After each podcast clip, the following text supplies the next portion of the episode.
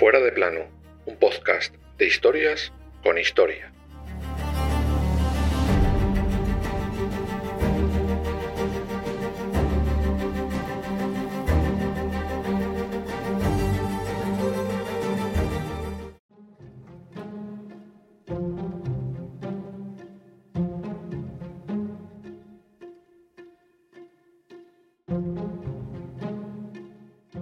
La noche de aquel 30 de diciembre de 1916, uno de los hombres más importantes de la Rusia de los zares acude a una cita.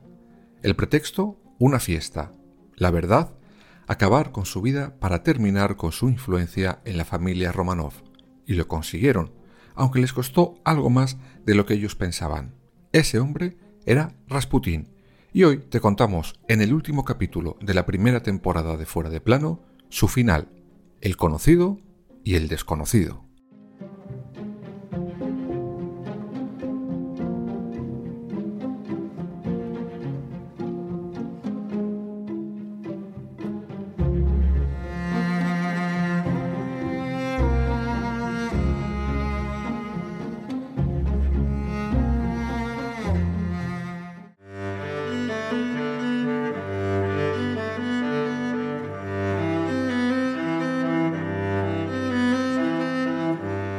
Como siempre, para entender mejor este acontecimiento fuera de plano, vamos a viajar un poco en el tiempo, en concreto a 1869.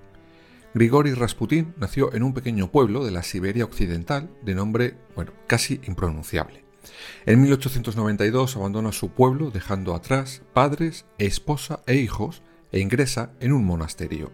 Allí se convierte en una secta cristiana condenada por la Iglesia rusa ortodoxa. En esta secta defendían que para llegar a la fe verdadera el mejor camino era el dolor, aunque la verdad predicaban poco, pues en las reuniones de esta iglesia las fiestas y las orgías eran el pan nuestro de cada día. Tontos no eran, no. Y Rasputín destaca enseguida en esta orden. Cuando al paso de los años regresa a casa, se ha convertido en un talibán de su nueva fe. Pero es en 1905 cuando su vida cambiará para siempre. En ese año la zarina Alejandra llama al místico Rasputín a la corte.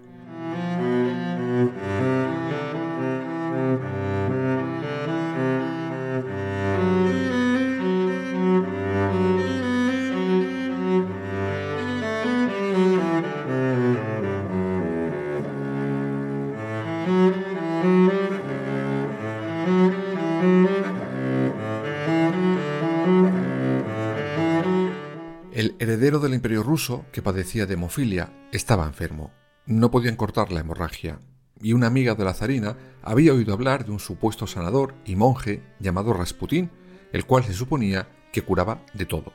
La zarina accede y Rasputín llega a la corte. El heredero finalmente mejora. Nadie sabe muy bien cómo. Algunos hablan hasta de hipnosis. Sea como fuere, desde aquel día la zarina Alejandra cae rendida a los pies de Rasputín y con eso el místico ruso consigue ir acumulando poder día a día.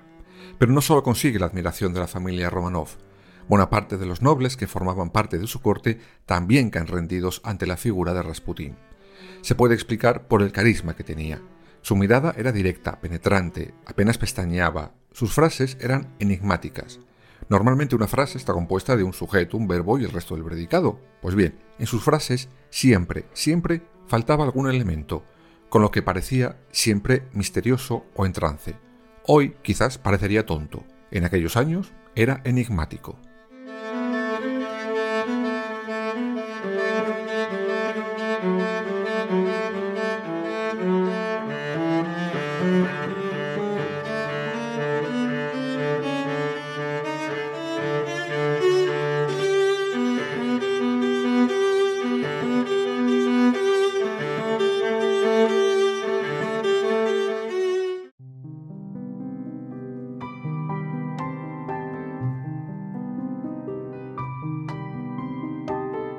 Pero Rasputín no solo se limitaba a curar mediante esa supuesta hipnosis al heredero del trono, no, decía ver visiones del futuro del imperio ruso. Según sus palabras, estaba envuelto en una nube negra e inmersa en un profundo y doloroso mar de lágrimas. A ver, razón, lo que es razón no le faltaba. Al menos ese era el futuro que les esperaba a la propia familia Romanov, pocos años después, incluso a él mismo. Así que en sus fanfarronadas acertó de lleno, a ver si realmente iba a ver el futuro.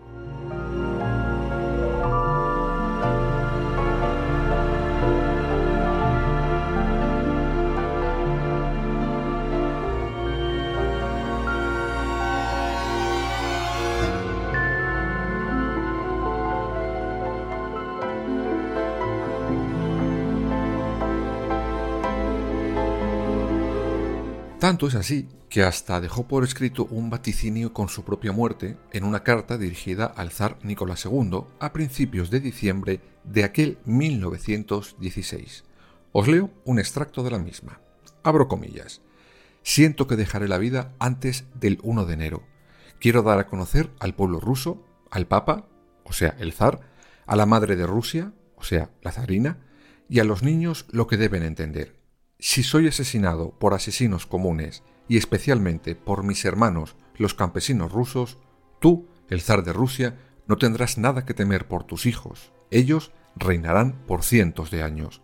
Pero si soy asesinado por boyardos, nobles, y si derraman mi sangre, sus manos quedarán manchadas de mi sangre durante veinticinco años y saldrán de Rusia. Hermanos matarán a hermanos, y se matarán unos a otros y se odiarán, y durante 25 años no habrá paz en el país. Zar de la tierra de Rusia, si oyes el sonido de la campana que te dice que Grigori ha sido asesinado, debes saberlo.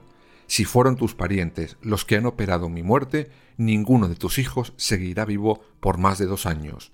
Y si lo hacen, rogarán por su muerte, ya que verán la derrota de Rusia, verán venir al anticristo, la peste, la pobreza, iglesias destruidas y santuarios profanados donde todos estarán muertos. Zar ruso, serás asesinado por el pueblo ruso, y la gente será maldecida y servirá como arma del diablo, matándose los unos a los otros por todas partes. Cierro las comillas. Insisto, no sé si veía o no el futuro. Lo cierto es que eso mismo se acaba cumpliendo justo el 30 de diciembre de 1916. Y sí, justo los que acaban con su vida son dos miembros de la realeza.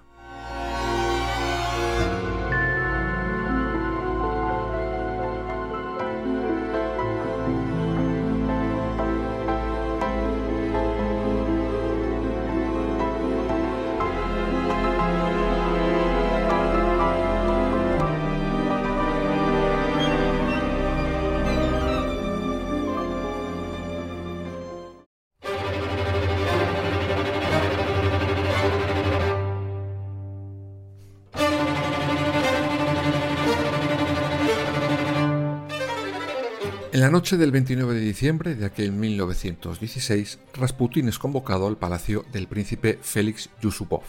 La excusa, una cita que quería tener con él la mujer del príncipe, Irina Romanova. Rasputín cae en la trampa, pues deseaba a esa mujer por su belleza y sobre todo por su dinero. Así que acude más contento que unas Pascuas. Por desgracia para él, Irina no estaba ni siquiera en Rusia aquella noche. Se suponía que esa noche en ese palacio el príncipe estaba dando una gran fiesta y le dice a Rasputín que su esposa está atendiendo a sus invitados y que enseguida viene.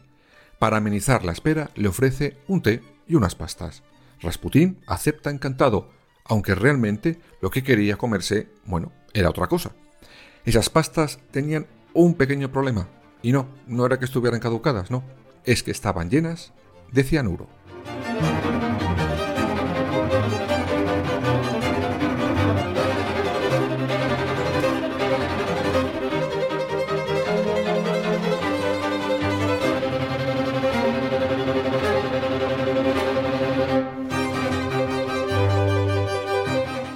Pero ante la estupefacción del príncipe Yusupov, Rasputín, oye, que está tan fresco. Pero si se ha puesto hasta las patas a comer pastas con cianuro, ¿cómo es posible que siga vivo? Pues oye, estaba tan vivo que se pone a cantar y a tocar la guitarra. Os podéis imaginar la mezcla de sorpresa y cabreo que debía tener el príncipe. Este ya no podía más, así que desesperado le pega varios tiros por la espalda. Finalmente Rasputín cae al suelo. Aunque...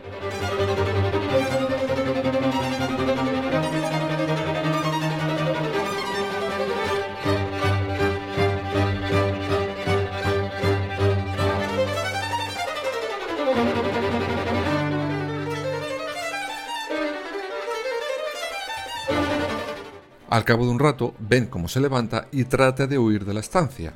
Pero ¿cómo es posible que lleno de cianuro hasta arriba, con varios tiros en la espalda, esté corriendo como si se acabara de tomar el primer café de la mañana? En ese momento entra en escena otro de los conspiradores, el gran duque Vladimir Puriskevi. Mientras corren por la nieve, este le dispara de nuevo y le da en el hombro. Rasputín vuelve a caerse, y entonces el gran duque se acerca y le dispara a bocajarro en la cabeza. Para evitar una tercera resurrección, deciden atarlo y tirar su cuerpo al río Neva. Algunos dicen que cuando días después encuentran su cadáver en el agua y le practican la autopsia, el resultado de la misma es muerte por ahogamiento. Pero eso no está confirmado del todo. Sea como fuere, y a la tercera fue la vencida y Rasputín ya ha pasado a mejor vida. Hasta aquí la historia que nos han contado. Ahora, la que se ha descubierto.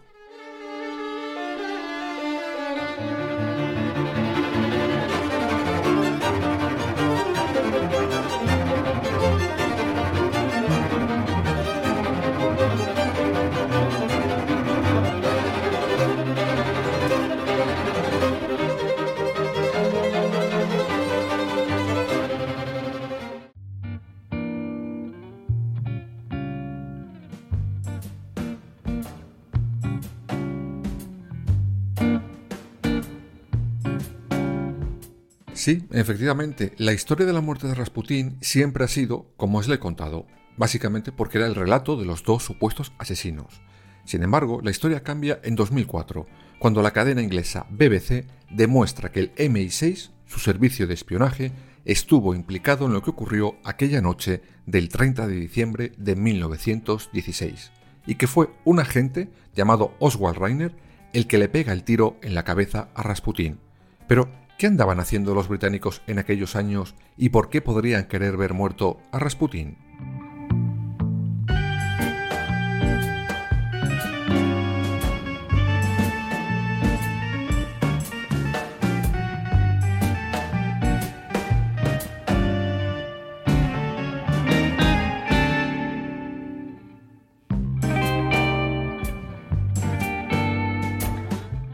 Responder a esta pregunta tenemos que tener claro en qué contexto suceden estos hechos. En 1916 estamos de lleno en la Primera Guerra Mundial. Las cosas no andaban muy bien para los aliados. Rasputín quería negociar un acuerdo entre Rusia y Alemania, y teniendo en cuenta, como ya hemos dicho, la gran influencia que tenía sobre el zar Nicolás II, era bastante evidente que lo podría conseguir. Esto supondría que más de 350.000 soldados alemanes podrían ser redirigidos para luchar contra los aliados en el frente occidental, lo que hubiera supuesto todo un problema para ellos.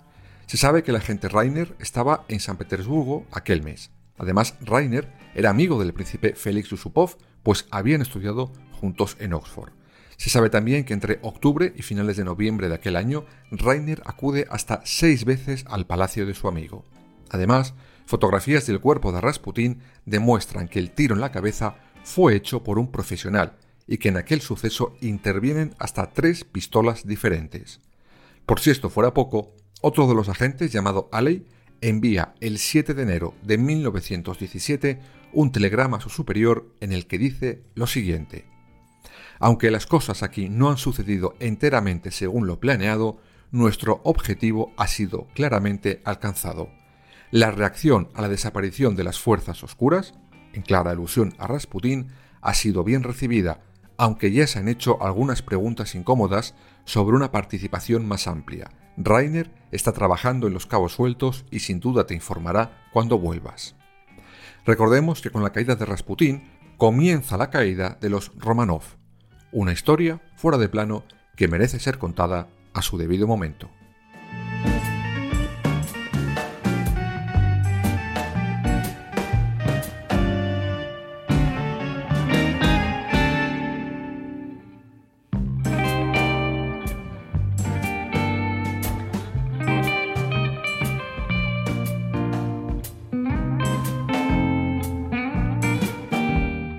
Sea como fuere, aquel 30 de diciembre de 1916 acababa la historia de uno de los personajes más oscuros, negros, extraños y estrambóticos de la historia de Europa del siglo XX, y con ello el final de la Rusia como imperio.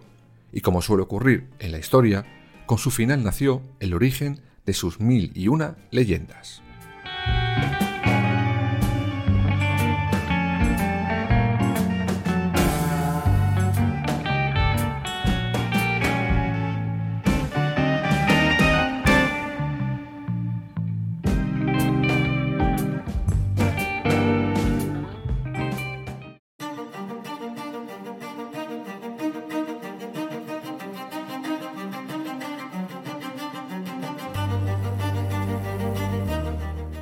Como os hemos dicho al principio del capítulo que acabáis de escuchar, este es el final de la primera temporada de Fuera de Plano. Una primera temporada de la que solo podemos daros las gracias a todos y cada uno de los que habéis escuchado semana a semana nuestras historias con historia. La verdad, ni en nuestros mejores sueños podíamos haber pensado que aquello que nació como algo para contar historias pudiera llegar en tan pocos meses a tanta gente. Gracias por vuestros comentarios, vuestro apoyo, vuestro seguimiento y sí, por vuestro cariño Hemos viajado por la Roma de Nerón, por el antiguo Egipto, por las cortes de Enrique VIII, de los reyes católicos, del infame Fernando VII y de muchos otros más. Hemos enterrado al gran rey Sol y también a Isabel II de Inglaterra. Hemos asistido al horror nazi y a cómo la gente puede mejorar la vida de los demás si se lo propone. Creo que hemos podido poner historias que nos habían contado regular o que directamente las habían ignorado en el plano que merecían. Y todo esto semana a semana con vuestra compañía. Así termina esta primera temporada. Pero después de una primera, tiene que haber una segunda, ¿no? Pues sí, en breve, antes de lo que os pensáis, volveremos con la segunda temporada de Fuera de Plano. En concreto, el 17 de enero. Y lo haremos con varias novedades. Y si buscáis el calendario, veréis que la primera novedad es el día en el que volvemos, un martes. Y no, no porque Fuera de Plano cambie su día de lanzamiento, sino porque la segunda temporada contará con dos capítulos a la semana. Muchos y muchas nos habéis hecho llegar en vuestros comentarios que uno a la semana se os quedaba corto. Pues bien, a partir de ahora, los martes y los jueves tendréis cita con fuera de plano. Esperemos que ahora no se os haga pesado. Con ello contaremos además de más historias fuera de plano, historias que por su importancia merecen ser contadas en dos capítulos. Pero habrá más novedades que os iremos contando por aquí y por nuestras redes sociales, Instagram, Facebook y Twitter Así que si todavía no nos seguís por allí, ya estáis tardando en hacerlo. Es sencillo, buscadnos como fuera barra baja de plano. Y ahí estaremos. En ellas, además de ver acontecimientos diarios, tenéis juegos, preguntas, respuestas, noticias y un montón de cosas más. Ahora sí nos despedimos por esta semana. Esperamos que vuestro 2022 haya sido bueno.